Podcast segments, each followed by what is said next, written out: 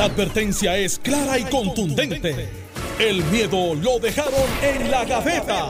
Le, le estás dando play al podcast de Sin, miedo, de Noti1630. Eh, un día agridulce, que obviamente vivimos en un sitio bendecido.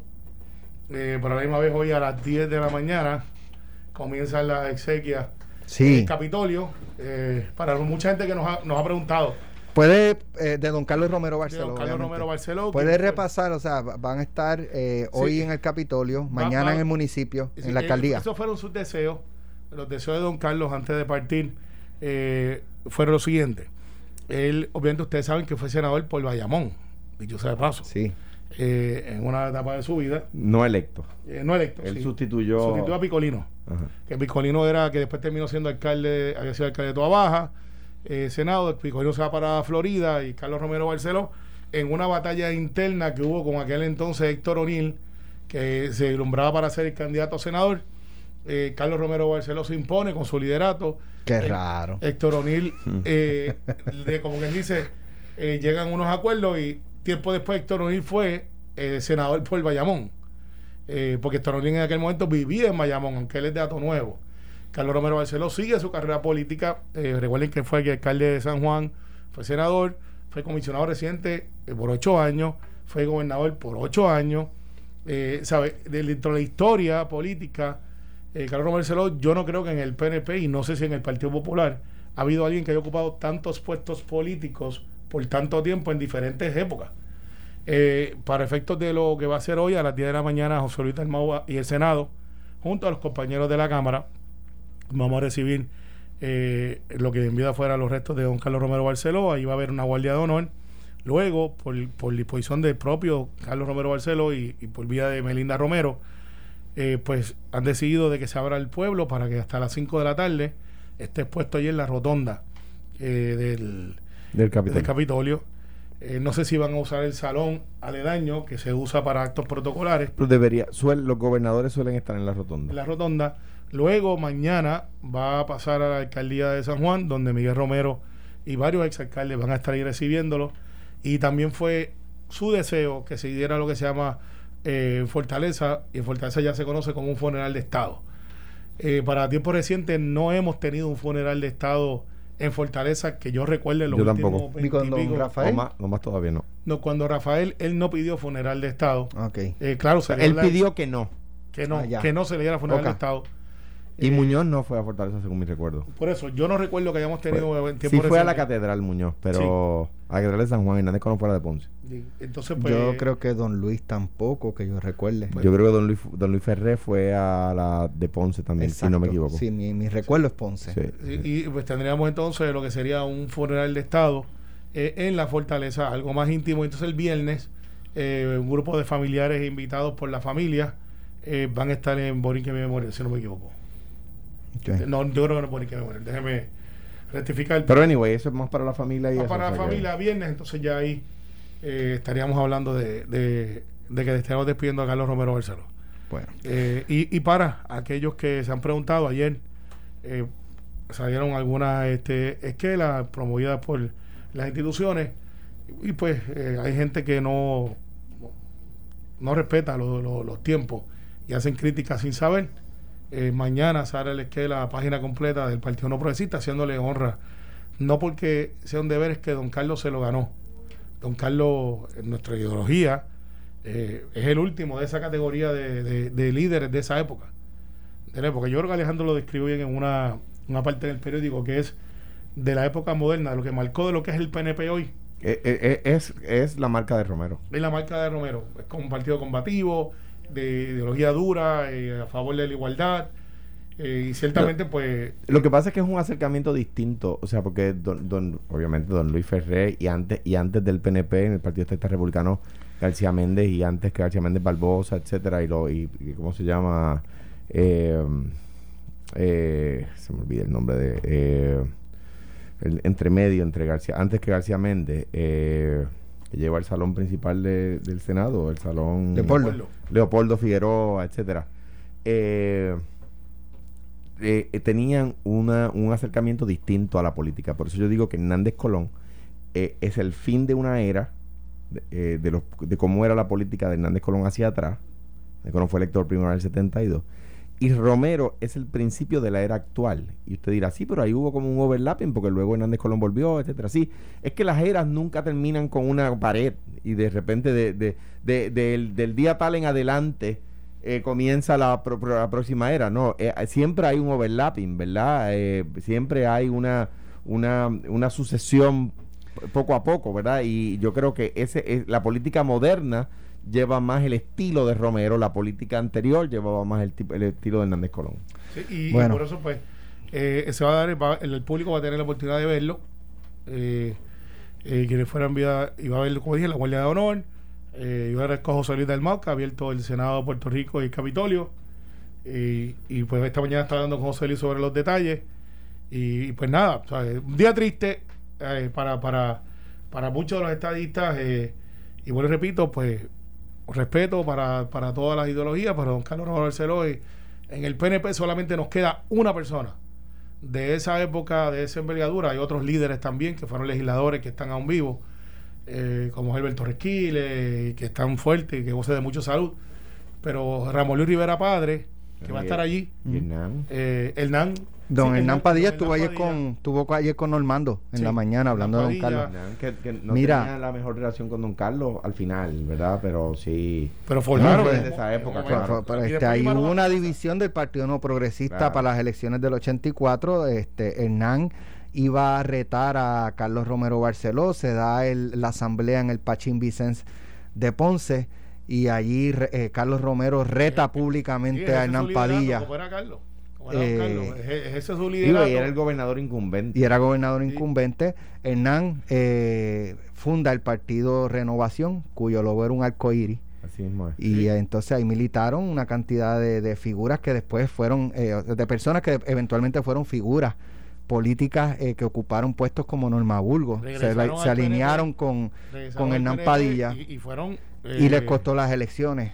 Sí, pero al Partido No al Progresista. Y fueron figuras de envergadura. Que solo, este. y, y pasó en- con el Partido Popular, este Roberto Eh, Sánchez Roberto Vilella, Sánchez, o sea, Roberto Sánchez y el puer- puer- logra- Partido del Sol era. Partido del Pueblo. Del el, sol, pueblo. el Sol era el, el símbolo. Sol era el símbolo, sí. Partido del Pueblo, que el pueblo O decide. sea, son cosas que pasan en los partidos políticos. Eso no, en verdad, no, no es. Este, bueno. Mira, quiero, quiero aprovechar para eh, mencionar también que los actos fúnebres de, de nuestro querido amigo y hermano este Antonio Papo Rosado, el economista que estaba aquí. Bendito. con Quique. me tomó por sorpresa la Sí, noticia. estaba aquí con Quique todos los jueves con Zoraida Buzó, Quique y Atilano. Eh, y me encantaba escuchar a, a Antonio eh, porque él decía las cosas, o sea, hablaba como con este, un- este estilo callejero Eh, eh, y explicaba las cosas bien eh, baby food, bien arroyo habichuela.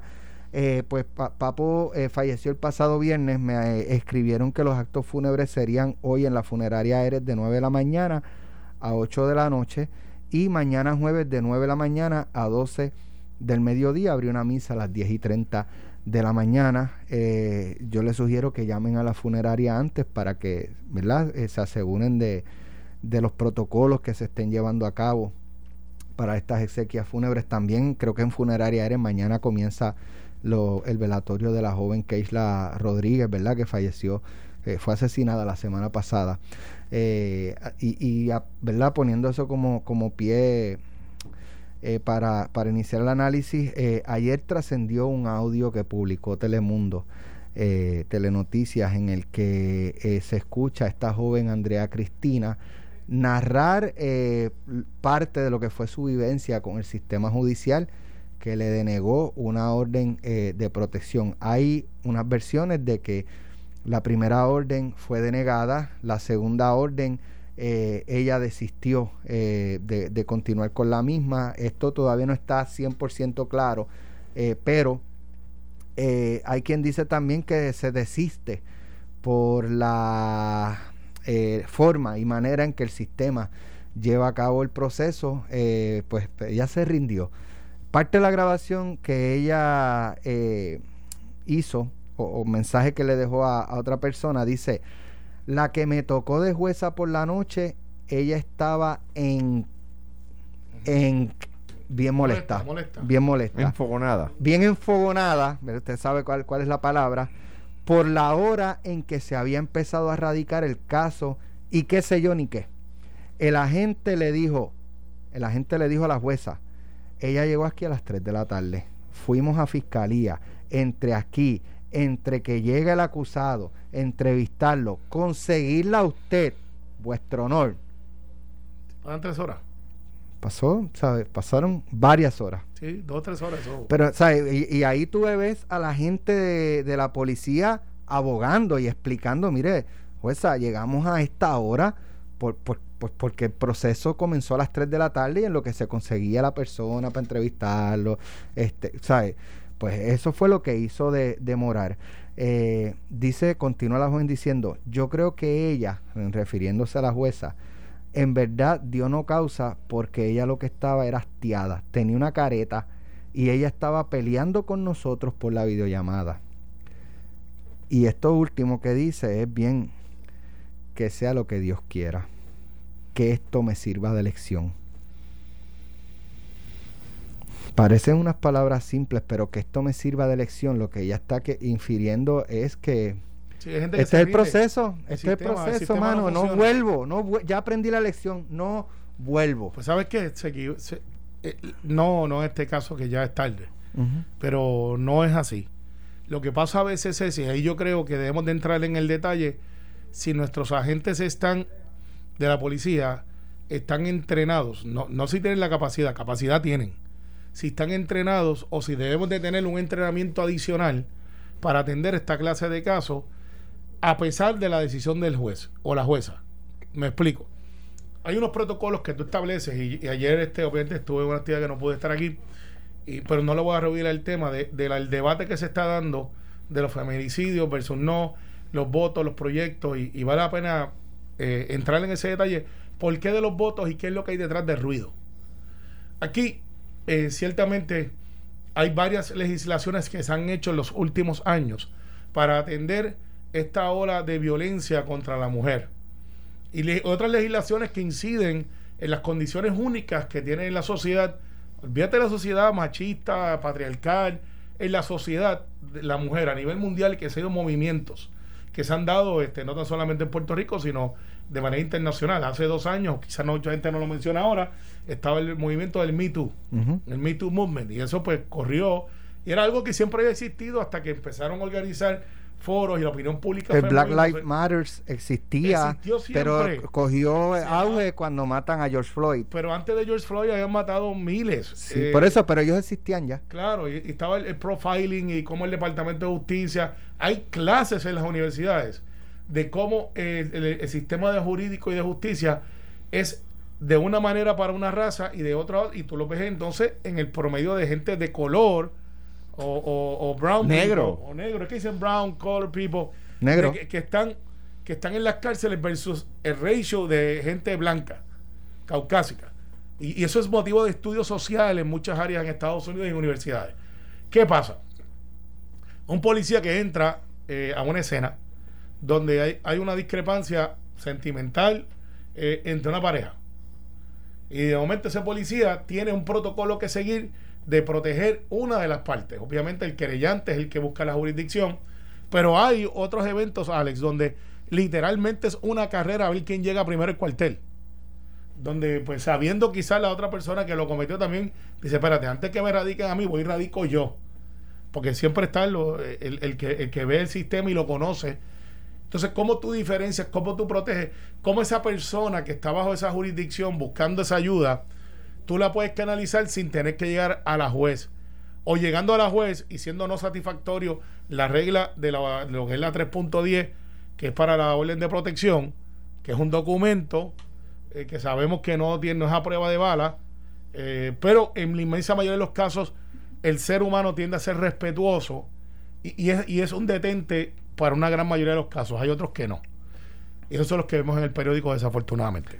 Eh, ¿Cómo, cómo entonces ese oficial quiero, puede quiero- decirle? quiero añadir, dale, te quiero añadir algo. Puede decir, mire, eh, ciudadano, el caso suyo fue no causa. La evidencia que teníamos quizás no era la evidencia que hace falta para poder expedir esa orden de protección. Pero le voy a dar una información de lugares donde usted puede ir, que eso es ir un poquito más allá del deber de lo que un policía tiene en su protocolo, para que usted pueda buscar ayuda si usted lo entiende necesario. Mira, hay una data eh, y quiero, quiero ir a, a- al tema que este, debatí con Iván y con, y con Ramón fuera del aire de la propuesta. No, super cool, porque tienen unos planteamientos muy válidos. Este, eh, pero eh, hablamos lo de que hablamos aquí lo de expedir la orden de protección y, después y después investigar, tú sabes, con calma. Y si no procede se quita y entonces el planteamiento de ellos es que no, que eso puede afectar, a un- eso marca a la persona. Eso lo, lo hablamos ya, ya en breve. Pero hay una información que trasciende hoy de que en, en los primeros nueve meses del año fiscal, eh, o digamos en lo que llevamos de año fiscal, que quiere, eso es de julio hasta hoy, 7.019 han sido la cantidad de solicitudes de orden de protección y el 68% han sido denegadas. No, pero Es déjame, déjame- eso es Bayamón. No, no, no, no. En 68, total. 68. Bayamón es 68, pero al final el total de 7019, el 68% es el mismo número. Es que la, es que tengo que, tengo que, es que me vi el- la tabla, precisamente el tema que quería traer. Ajá. Eh, vi la tabla y me puse a buscar la información en la oficina, en la, en la red de en la página de la administración de tribunales Mm. y el número está equivocado. Se otorgan el 75% de la de las ex partes. Ok, quiero- déjame explicar. Dice algo. aquí el por ciento de solicitudes denegadas. Bayamón 68, Sí, no. 40, ta, ta, ta, y abajo total 68%. No, no, no. Se otorga el 75%. La Pues entonces, esta, esta data está mal, nuevo día está está, errada. Pero dice que la fuente es EOAT. Sí, pero, pero lo, lo, lo- lo- Maybe se marcó un número mal. no, exacto, no, no sé por qué. pero- Anyway, yo, el punto, mi punto, ponle que sea el, el 25% que se denieguen. No quiere decir que el 25% se denegó sin justa causa Claro. o mal hecho. Ahí, ahí puede haber casos como el de como el de Andrea Cristina, que se tomaron porque el juez estaba molesto. Digo, según verdad lo, lo que trasciende, no estoy diciendo que sea así, pero pues la sospecha o una de las teorías puede ser esa. O que el juez estaba molesto, o que el juez revictimizó, o que... O sea, no, hay muchos casos donde no procede, punto. Déjame, déjame, de- esto hay que, ten- hay que tomarlo con tanta sensibilidad porque, Claro. porque aunque es un tema de derecho, uno no puede de- despegarse de la realidad humana. Cuando digo no procede, no- quiero aclarar también, no, no procede, pues porque pudo haber sido que, que, que fue un coraje de la, de la, de la persona que radicó o que solicitó y De- después de se hecho, retractó. Antes, Digo, antes que "Miren, no, Alejandro ¿sabes? empiece, es peor que las estadísticas entonces que yo dije los otros días, que eran del 2016. Es peor. no, no, no. Porque en aquel, realidad- en aquel ven- momento era 67 que se no, otorgaban. no, se otorga, se otorga el 75%. El 25% se denegó. Se den- se- se- ok, pero va- es que quisiera explicar algo. Vale. El- para que la gente sepa, las órdenes de protección se dividen en dos partes. Están las ex partes, Que el, el que el agresor no, no estuvo cuando Y se determinó la orden de simplemente protección. llega la, la, la, la o el denunciante, ¿verdad? Pero casi siempre es una mujer, la denunciante, y llega allí a la sala de investigaciones en la, en la corte y dice, mire, yo quiero presentar una, una denuncia por ley 54. Allí se va a encontrar en la mayoría de los, de los tribunales, pues, sobre todo en, los- en los tribunales Bayamón, San Juan, Ponce, Cagua, ¿verdad? los grandes. Usted va allí personalmente, se va a encontrar con, eh, con una persona, le va a decir una, un facilitador que le va a ayudar a llenar eso, que está adiestrada para eso. Eso se creó, no, no sé si fue en mi administración o la de Fortuño o la de Aníbal, ya estaba en mi administración, yo creo. Bajo la administración de Wanda Vázquez se convierte en ley, ¿verdad? Porque había jueces que no aceptaban ese facilitador. Ese facilitador ayuda a, la víctima a llenar el documento correctamente, ¿ves?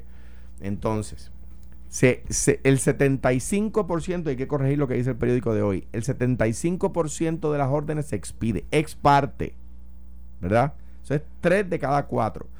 Luego, el, el- el- el tema está la orden que viene con una denuncia de fiscalía, ¿verdad? Entonces, de- la- las ex partes se emite el 75% y de esas, la mitad luego se convierten en permanentes. ¿Verdad? O se le da el tratamiento de. Permanente no es para siempre. El tratamiento, eh, pues, pues, que, que lleva ya más. Más. Eh, requiere más tiempo, ¿verdad? Finales se le llama. O sea que, que eso hay que corregirlo. Ahora bien, Ahora bien, yo entiendo el argumento de, de uh, Iván este, y de Ramón de que esto marca a la persona. Sí, sí, sí. Quien está marcada es la víctima. Para empezar. Quien está marcada es la víctima. Eh, y, y esto es una medida preventiva.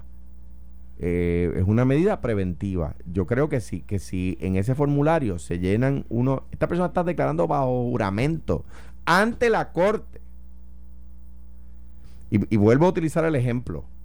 Bajo juramento, sin testigo, solamente una declaración jurada de un testigo que no está presente, se puede encontrar causa por asesinato para causa para arresto o citación. O sea, regla 6. O sea, pueden encontrar causa para arresto o citación por el delito de asesinato con una declaración jurada sin que haya una persona presente para que el juez interrogue y, si, y, no, y no, lo pueden hacer para, para, para una eh, de, eh, declaración de ley 54 es parte, una orden de protección es parte, bendito sea Dios, pues claro que se puede hacer. Ahora bien, pero claro, oye, no es tan simple como eso, habría que llenar, hacer un formulario, que esa persona Mira, entienda, que esa persona se ha preguntado por el juez. Ahora, es, dicho eso, tengo que decir lo siguiente, y es una crítica. Hay quien va a pensar que fue porque yo nombré a la juez o algo así. Bueno, el que quiera presentar, que, eh, eh, eh, pensar la... Hay jueces que han nombrado usted que probablemente han fallado y hay jueces que han, hay jueces que han nombrado todos los días los jueces... Aníbal, Sila, Pedro Rosselló, que bueno, hayan fallado humano, también, Ricardo. No, por eso, todos los por días, eso, todos por los eso. días sale alguien molesto de la corte. ¿Sabe? Y esta jueza, eh, si cometió un error, pues que eso está en proceso de, de, investigación, no lo cometió porque la nombró Alejandro. Ahora, ahora que, que eh, parece ser lo que quiere inferir el, ah, la, ahora, el escrito. Ahora, ahora, el que quiera pensar la estupidez, que quiera pensar que la estupidez piense, ¿verdad? Uno, es, es, como dice, decía Napoleón, in politics, stupidity is not a handicap. Eh, eh, ahora bien, o sea, el proceso judicial es este. Uno va allí, si, si, el, el, no, si no se está de acuerdo, se pide ir en alzada, eh, que es lo que dice Carmelo con razón, que no se le explica a, la, a las personas que pierden en regla 6, que, o las víctimas que no se les otorga, que, pueden ir donde el fiscal, ¿verdad? E, ese es el proceso. ¿Qué esto va a provocar? ¿Qué esto va a provocar? Mire, ya yo vi hoy una ley 54 donde metieron 500 mil pesos de fianza. Ya yo vi en estos días una ley 54 donde metieron un millón cien mil dólares de fianza. Me dio una juez que nombré yo. Y a, a esa el, el, el, el, periodista no no no dice nombrada no, por Alejandro no, García dijo quién la nombró, ¿verdad? Tú esa, sabes que a ese periodista no le gusta corregir eh, las notas cuando van en su contra. Ah, no, no, no, no es corregirla. Es que cuando la juez hace algo que él entiende que está mal, dice quién la nombró, pero cuando la juez hace algo que él entiende que está bien, no dice quién la nombró. Pero, no, anyway. pero, pero, digo, no le gusta corregir. No, no, pero, pero, pero, pero, no, no, es una corrección pero, en este caso. Pero en, en la historia que escribió el sábado, la reacción y la explicación de la otra parte se la enviaron. Bueno, y no la publicó. Pues, pues, pues está mal. Pues, en, según me dijo la persona que me lo envió a mí también. O sea, y yo la publiqué. O sea, lo, lo, que yo no solamente en, eh, aquí en este programa y quizás en un programa de televisión escuché a un analista diciendo me acá por qué se le presentó a la juez o sea qué eso, información se eso, le presentó a la juez importante. entonces eh, eh, entonces qué va a provocar esto lo que pero qué tú tienes que probar ahí vamos a empezar qué, qué, qué va a provocar una cintila no no no no necesariamente ok Mira, lo que pasa es que el, el digo eso eso es importante pero, saberlo Alejandro te voy a dar pero eso es importante qué se le presentó a la juez por Porque eso. si es la cintila, okay, si es un, una fotografía, es que es peor, una, un testimonio. Es peor, porque si es la ex parte, es un proceso civil, no es un proceso criminal. Correcto. Por lo tanto, es preponderancia de prueba. Es menos quantum de prueba que en el proceso criminal. O sea que, pero lo que, lo que yo estoy diciendo que se debe hacer ordenadamente, que es que se emitan todas preventivamente en lo que se, de, se, se determina la orden final, la orden final va a empezar a suceder desordenadamente, porque como le han caído chinches a la juez sin evaluar su desempeño real, los jueces que son humanos y que tienen oídos y oyen radio y ven televisión, van a empezar a emitirlas todas sin protocolo. ¿Ve? Y eso Pero eso probablemente también pase por la reacción de la jueza presidenta. Regresamos ah. en breve de por qué. Estás escuchando el podcast de Sin, miedo, de Noti1630. Bueno, destacamos eh, antes de ir a la pausa, Carmelo, voy contigo en breve. Este, eh, lo, lo, de que eh, lo que planteaba Alejandro. Sí, que, la- Que ahora- las van a empezar a otorgar todas de manera silvestre sin un orden. Sí, pero en parte es por lo que ha pasado y en parte también por la determinación de la jueza presidenta que yo creo que es correcta. Yo también. Yo creo que la jueza presidenta, lo que pasa es que está actuando y, y es mi crítica al sistema y el sistema judicial no puede molestarse o no debe molestar, puede, pero no, no debe molestarse conmigo ni con cualquiera que le señale. Eh, ellos son funcionarios públicos, son seres humanos, eh, pueden cometer errores y cuando se cometen errores hay que señalarlo, hay que discutirlo, hay que. Y a, la, y, a, debatirlo. y a la hora de evaluar el error, nosotros no podemos acá simplemente estar de acuerdo o en desacuerdo con la determinación de un juez y ver, sin, sin ver qué se le presentó al juez. Claro, pero entonces, para completar, en el caso de la, de- de- o sea, que esa determinación de la jueza presidenta de eh, crear un comité para investigar qué pasó, remover a la jueza, este, y, de- En- o sea, opinión, eso, viola el eso debido provoca, proceso. eso provoca que todo, proceso. Tú no estás separando a nadie de no, su no, vida, pero, de libertad no, no, pero, pero en mi opinión no es el, el proceder correcto eh, ante, an- ante algo que es de fácil verificación con tú ver el expediente. Pero mira lo que pasa. y eso no toma una Mira, semana, ni claro. necesitas crear un comité para eso. Por eso, O entonces sea, yo que- creo que hay un overacting de la jueza presidenta para proyectar que está haciendo algo. Pero Alex, mira, lo que pasa es lo Quiero siguiente. reaccionar a eso luego de Eh, Carmelo. claro. Bien sencillo. Hay primero que ver si esa juez está en una sala especializada. La juez que dio, porque pues me escribe una amiga de ambos que trabajó muchos años en la Procuraduría, que dice, se supone que haya una sala especializada para estos casos en específico, donde está el juez entrenado, lo que hablábamos ahorita, y eso estaba en funciones. Y Alejandro tocó un, po- un poco de sobre ese asunto. Y ahí están los fiscales, las otras cosas.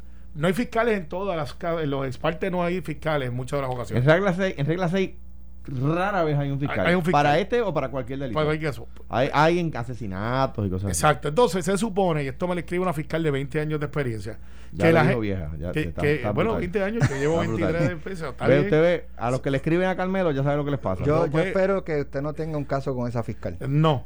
Eh, se supone que la gente notifique al día siguiente al fiscal que firmó la boleta y denuncie para la erradicación de cargos que hubo causa o, que no hubo causa en regla 6. El fiscal evalúa y pide alzada o no. Muchas veces no se le notifica al fiscal y no se entera. O sea, que el sistema sí funciona, porque el sistema si de momento la juez o el juez dice que no hay no causa en un caso, se supone que se lo notifiquen al fiscal o la fiscal para que diga, ok, déjame ver si este caso es meritorio. Y si es meritorio, pues yo voy en alzada. O sea, el sistema se corrige, que es lo que quiero decir. La responsabilidad no es de la juez o el juez nada más. Si el juez se equivoca, hay un sistema de revisión. ¿Por qué no se implementó? Eso, eso es lo que hay que ver. ¿Hay una notificación al fiscal o a la fiscal? No, sí, quizás. No hay que hacer lo que hizo la jueza presidenta con mucho respeto.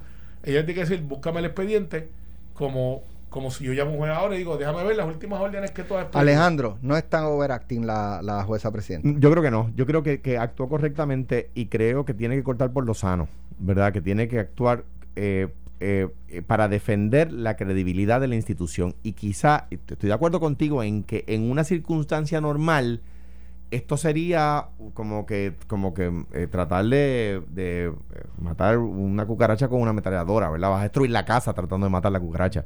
Pero como estamos hablando de un tema de que eh, genera y que envuelve tanta sensibilidad, pues ten- tenía que actuar de esa forma.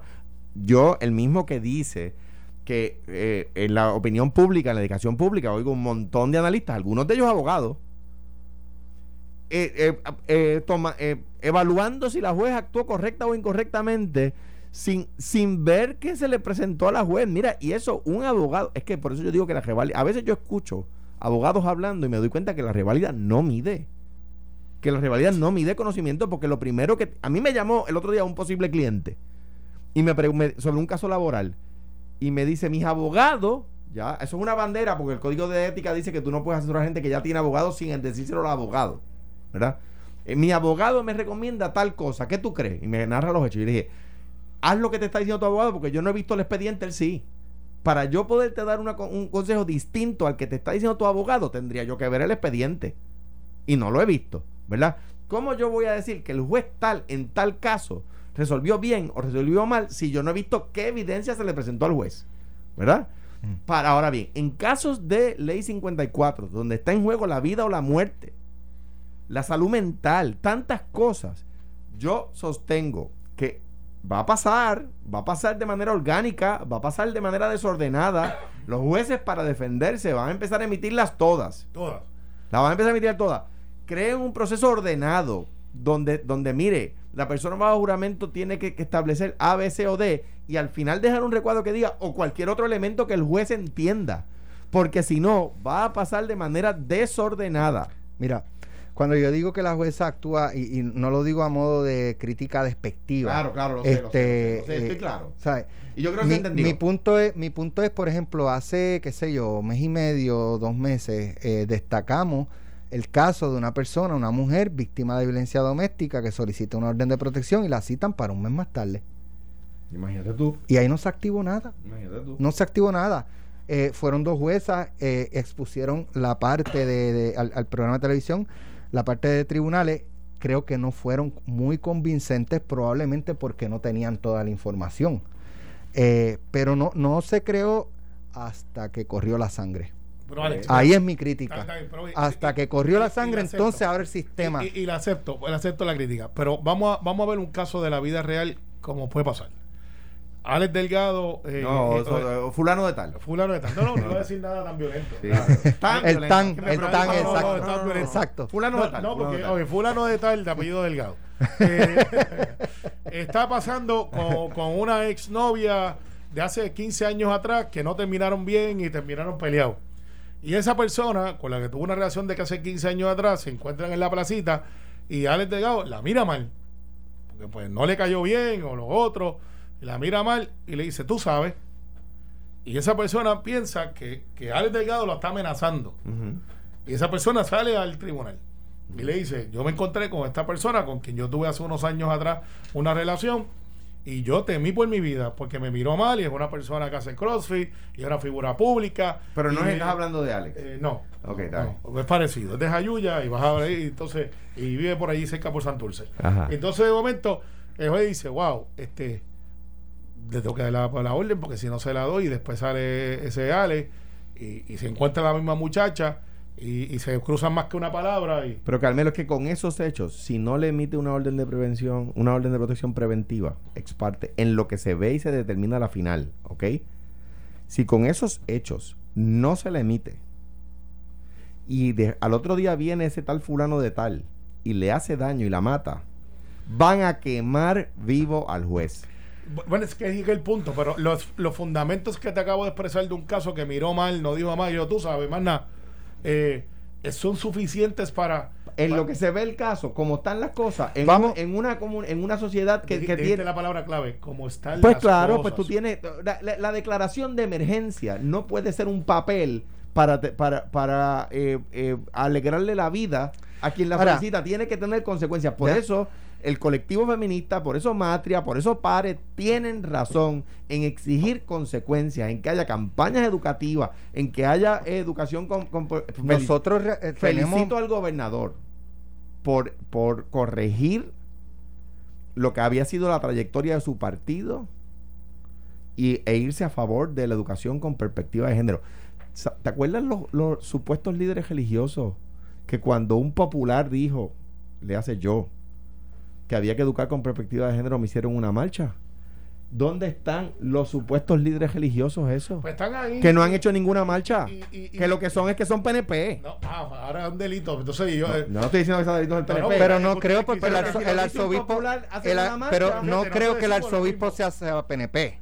Pero no, si, el arzobispo. si lo, Ajá. eh, yo no recuerdo que haya hecho una marcha. Ah, bueno, pues qué raro. Porque No. si a lo mejor hubiese sido PNP, sí. Pero sabes que me. Gracias. pero, ¿sabes? Alex, you the best.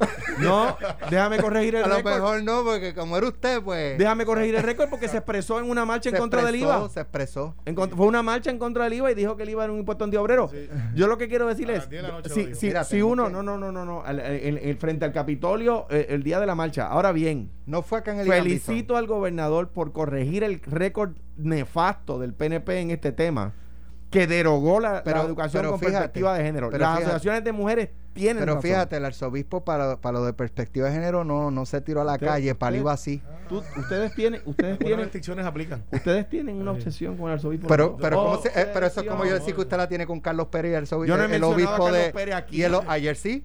Ah, eh. Ayer lo Y el obispo sí. No seguro. Y el obispo Arecibo. porque el testigo Y el obispo de Arecibo. no está. Y si tú tuvieras que Carlos Pérez a ti Mira, te quiere, no, no, pero vamos. yo a él, a mí me parece brillante. sí, lo es. inteligente, una persona muy brillante, inteligente. Mira, brillante. déjame traer porque quiero, es importante, la, yo creo que aquí los tres estamos de acuerdo en, en- en crear una, una medida de que permita que la orden se emita eh, buscando que la persona no se acerque, punto. Si se llama orden de protección o no, pero algo que le notifica a la persona, no te no puedes te acercar. Y tienes consecuencias Entonces, si te los acercas. muchachos me decían, no sé si lo discutieron al aire, pero fue lo que El- hablamos el- fuera el del gordo y aire, flaco. que ellos O- entendían o- que, o- que eso podía marcar a la persona, que la podía marcar de por vida, como un eh, violador de, o un hombre maltratante. Vamos, yo no creo igual, Bueno, Yo estoy de acuerdo contigo. yo no creo igual. Déjame decir algo. Yo no La- creo que, ¿sabes? Porque es que es algo preventivo en lo que se ve. un abo- Una un- vez se vea, no, pues no, va récord, un va abo- récord. no, no queda en récord. No, va récord. no, la pregunta Digo,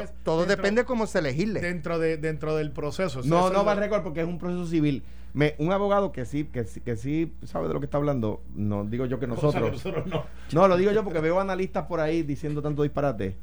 Eh, y no me refiero a los predecesores de nosotros, Pues sino no a lo los, que, a los que andan evaluando lo que hace un juez sin ver que se le presentó. Me dice, cuando yo digo que se, que se le dé la orden de, prote- de- de protección preventiva, la ex parte, ex parte quiere decir cuando no están las dos partes presentes. En lo que se ve la final, en la final sí están las dos partes presentes. O sea que por eso se da el 75% de las órdenes que se le solicitan a la corte. El 75% se expiden ex parte y el 50% se emite en final. Porque cuando vienen las dos partes y los jueces oyen a los dos, es menos el caso, son menos las veces. Y déjame decirte un tema muy importante, sensitivo, me voy a atrever a decirlo, porque me lo han dicho varios jueces. Que uno de los problemas que tiene es que luego de que se emite la orden final, viene una de las partes, por lo regular la víctima que la había solicitado originalmente, a que se quite la orden. Y hay jueces que están diciéndole no. No, y muy, para mí muy bien. Y y eso era una política de se. De hecho, los fiscales te decían no y sometían entonces por la declaración del día de los hechos. O sea, tú no quieres testificar. No, pero esto es peor. Esto es cuando Eso es ya se como- otorgó que vienen para que se le quite porque se contentaron. Y están en la Hay que, casa. es que hay cosas, por ejemplo, digo, esto es un caso extremo, pero un asesinato es que la familia no quiere, es que no es si la familia quiere o no. Exactamente. O sea, si un hombre maltrató a una mujer, eh, la golpeó, el caso este de mujer que tenemos en centro médico con fractura craneal, que eventualmente diga, "Ah, no, yo no, no, no, es que eso no es si tú, o sea, ti- ese hombre tiene que pagar y tiene que ser responsable, pero tenemos que ir a un tema muy importante. La siguiente entrevista es una auspiciada. Alejandro Carmelo, ¿ustedes han caído en el pescado? Yo me los he No es si comen, no es si comen No, no, pescado. no, no, Se han no. caído en el pescado. De- depende de- Yo he escuchado de- mucha gente que ha caído en el por pescado. ejemplo, en el de la estadidad yo no he caído. de que- No, en el no existe, No, así que esto, esto no tiene que ver con política. Esto es un tema muy Pero para que importante. la gente se queda ahí pendiente.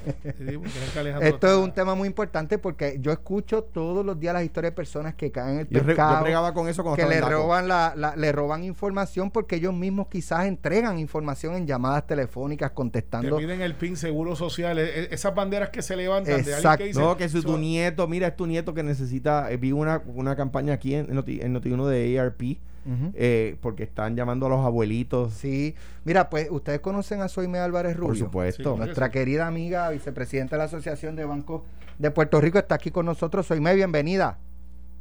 Muy buenos días y era lamentamos que hayamos tenido que cambiar el tema así No, tan pero es que este tema es- tan interesante. Sí, pero este tema es súper importante también porque hay personas que están siendo víctimas de inescrupulosos para robarle su dinero, robarle su identidad y a esos fines la Asociación de Bancos ha comenzado una campaña que se llama Es un pescado. Quiero que me hables un poco de ella. Eso es así. Gracias Alex y saludo a Alejandro y a Carmelo. Un abrazo Es fuerte. bien importante continuar educando sobre el tema del fraude, sobre todo cómo identificarlo y, y ponerle al consumidor y al cliente eh, las nuevas tácticas que están usando los timadores y las nuevas formas para engañar al consumidor para apropiarse del dinero y de los ahorros y de la identidad financiera de ese cliente y ese consumidor. Ven acá, ¿cuáles son uno de esos pescados, esas, esas, esas estrategias que están desarrollando estos inescrupulosos para, para eh, timar a personas? Están utilizando varias aplicaciones digitales o, por ejemplo, los llaman y le dicen que hay algún problema con la cuenta, con la propia aplicación móvil, que hay que cambiar su número de PIN y que le ofrezcan información sobre el número de PIN, nombre de usuario, eh, la contraseña. También llaman diciendo de que se ganó un premio que nunca ha participado en ese concurso. Otra de las modalidades es correo electrónico o mensaje de texto, donde le dan a ustedes instrucciones para que haga clic a algún enlace o que abra algún correo electrónico y que usted mismo provea una información y esa información es la que los va a llevar a ellos a poder apoderarse de su identidad financiera o alguna parte de sus fondos. ¿Qué pueden hacer los que nos estén escuchando para protegerse de estos esquemas de fraude? Lo primero que tienen que hacer, Alex, es mantener la calma y nunca actuar bajo prisa o bajo presión. Ninguna entidad seria y que verdaderamente sea fidedigna va a hacer que usted actúe rápidamente y que la ponga usted nerviosa ante algún evento que surja con su cuenta. Así que si lo llaman por teléfono, lo mejor es que no cojan llamadas de teléfonos que no conozcan, que dejen mensaje y posteriormente usted llama, o si lo llaman por teléfono, colgar en esa llamada, ¿verdad? Colgar en cuanto ya usted vea o pueda eh, identificar que es un pescado. Si le envían mensaje de texto o algún correo electrónico que usted entiende que no lo conoce, no lo abra. Si fue algo que usted ya abrió y comenzó a dar información o comenzó a darla y usted dice, ay, yo creo que yo caí en el pescado, enseguida llamar a su banco. Tiene que notificarle y poner una alerta que pueda ser eh, objeto de un posible esquema de fraude para poder asegurar sus bienes. ¿Cómo las personas pueden compartir esos pescados, esas estrategias que están desarrollando para que otros no caigan? Sí, eso es lo importante más bien de la campaña, que puedan compartir sus experiencias para evitar, ¿verdad?, que pesquen a otros. La pueden compartir con la Asociación de Bancos en su página de Facebook, Asociación de Bancos de Puerto Rico, o en Instagram, arroba Asociación de Bancos PR y arroba Pescao Alert. A través de Pescao Alert nosotros podemos indicarle qué es lo que le ha pasado a otras personas también de números telefónicos de dónde a ustedes lo están llamando o correos electrónicos para que ustedes no caigan en el pescado. ¿A dónde pueden eh, conseguir o dónde pueden conseguir más información los que nos están escuchando? En nuestras redes sociales, en Asociación de Banco, arroba pescado alert. Gracias, Soime, por estar con nosotros aquí en la mañana hablando de esta información tan importante. Qué bueno escucharte. Gracias, igual a todos. Un abrazo. Cuídate mucho. Notiuno continúa, los próximos pelota dura con Ferdinand Pérez y Carlos Mercader que vienen con Luis Fortuño hoy. Esto fue, el podcast de Sin, miedo, de Noti 630. Dale play a tu podcast favorito a través de Apple Podcasts, Spotify, Google Podcasts, Stitcher y notiuno.com.